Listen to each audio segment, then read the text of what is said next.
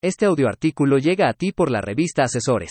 El feminicidio en México, la piedra en el zapato. Por José Luis Arenas López.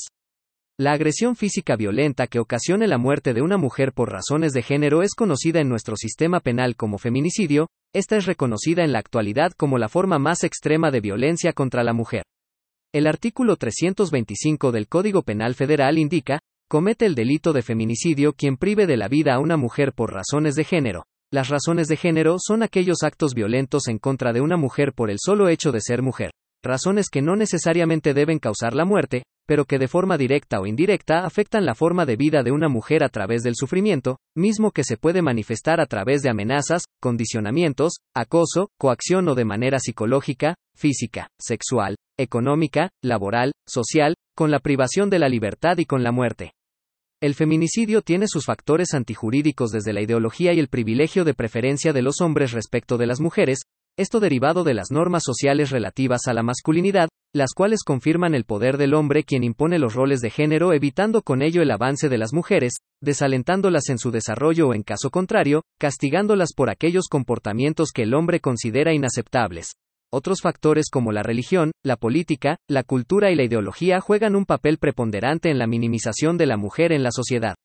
La tipificación del feminicidio como delito grave tiene su origen en México apenas en 2010, fue Guerrero la primera entidad federativa que inició los trabajos legislativos en este tema agregándolo a su Código Penal y fue hasta el 14 de junio que incorpora en su Código Penal Federal dicho delito. Ya como delito tipificado, se inició la diferenciación entre número de feminicidios y número de homicidios, esto por supuesto trajo consigo ciertas confusiones, las cuales se aclararon en el 325 del Código Penal Federal, en el que establecen las circunstancias de diferenciación con el homicidio. Una de ellas refiere los signos de violencia sexual en cualquiera de sus tipos. Las mutilaciones o lesiones degradantes previas o posteriores a la privación de la vida. Aquellos antecedentes de acoso o violencia en contra de la víctima, ya sea provocado por un familiar, en el trabajo o la escuela del sujeto activo contra la víctima, donde regularmente el activo resulta ser alguien cercano al pasivo.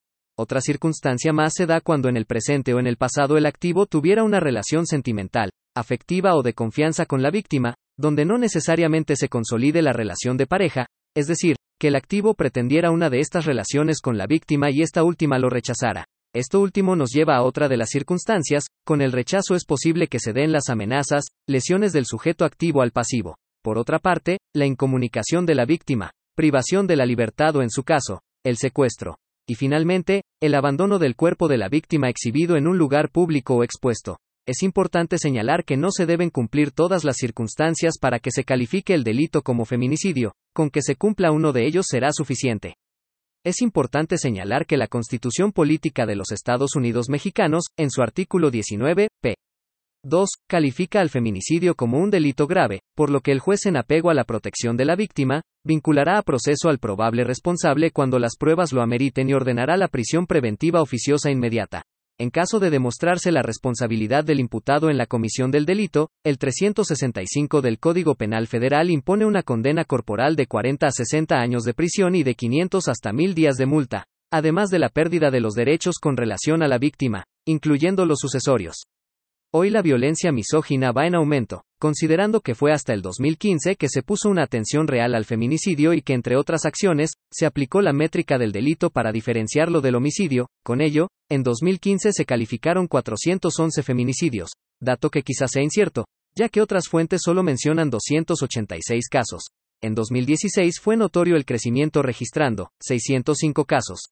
En 2017, 742, para el 2018 el número llegó a 893 y para el 2019 se contabilizaron 976 denuncias.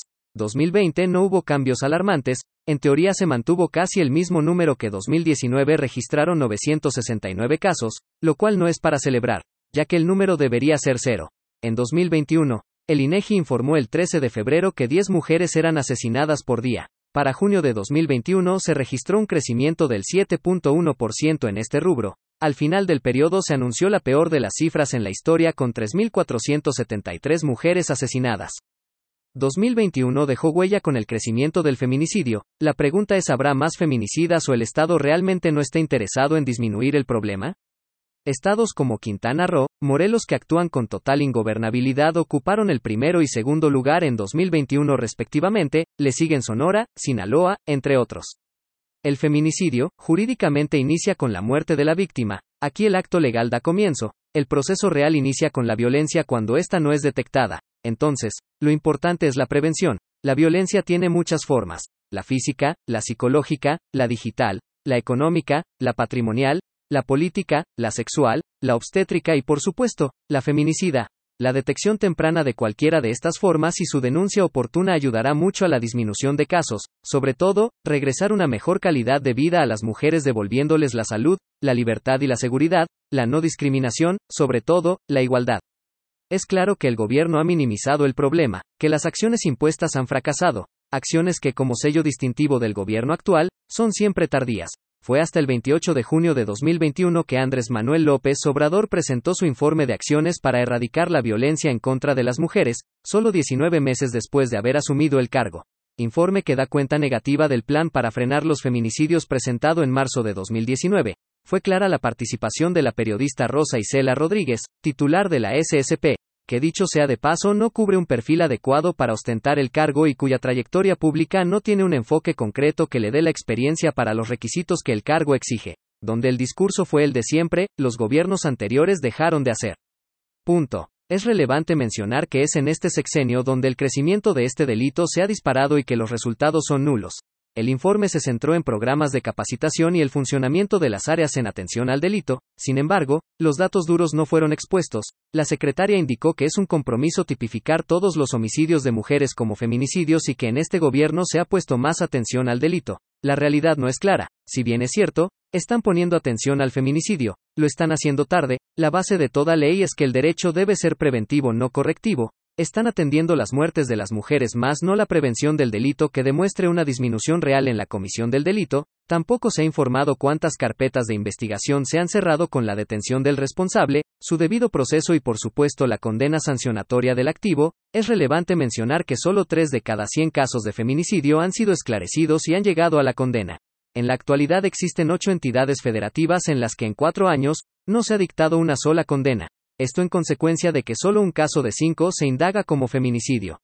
En 2021 fueron asesinadas 10 mujeres al día, lo que operativamente vuelve incapaz al Estado, ya que la realidad es que no se cuenta con el capital humano desde la investigación, la acción legal, la integración de la carpeta de investigación y el proceso mismo entidades como el Estado de México y la Ciudad de México, donde en conjunto sumaron en 2021 26.202 casos, donde el Estado de México cuenta con 24 sedes de la Fiscalía para la atención de la violencia de género y se muestran incapaces para una adecuada administración de justicia. Es importante no dejar de lado los delitos como la trata de personas, secuestro, delitos sexuales, donde este último reportó en 2021 19.484 casos y un delito no menos importante y que sería llamado como la puerta del feminicidio, es el de las lesiones dolosas con más de 57.000 denuncias el año pasado. Sin duda el feminicidio es un delito que sigue en aumento y es evidente la incapacidad del gobierno y de todos los actores que forman parte de Procuración de Justicia para frenarlo.